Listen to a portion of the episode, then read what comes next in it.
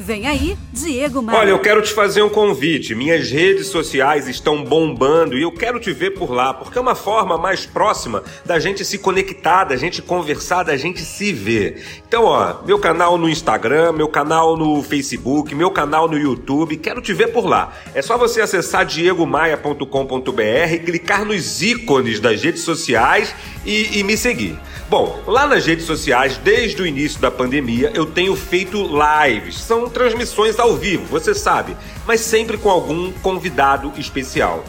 Eu conversei num desses dias, numa dessas lives, com o Marcelo Cruz Lopes. Ele é diretor comercial B2B da BR Distribuidora. E ele deixou um comentário que eu achei assim formidável, fora de série, que nos chama a atenção para a nova realidade. Olha só o trechinho dessa, desse meu bate-papo com o Marcelo.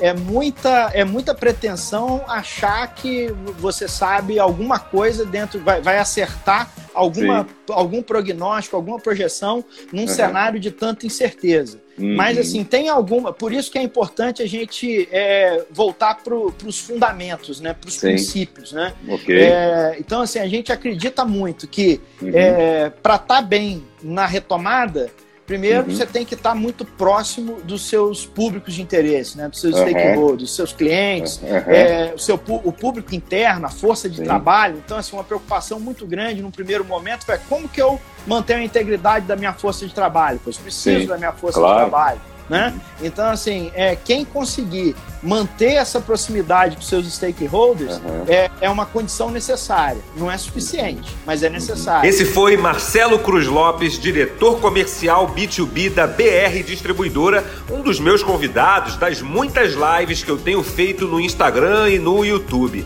Me siga nessas redes sociais, acesse agora diegomaia.com.br, clique no botão das redes sociais e me adicione. Nós vamos vencer.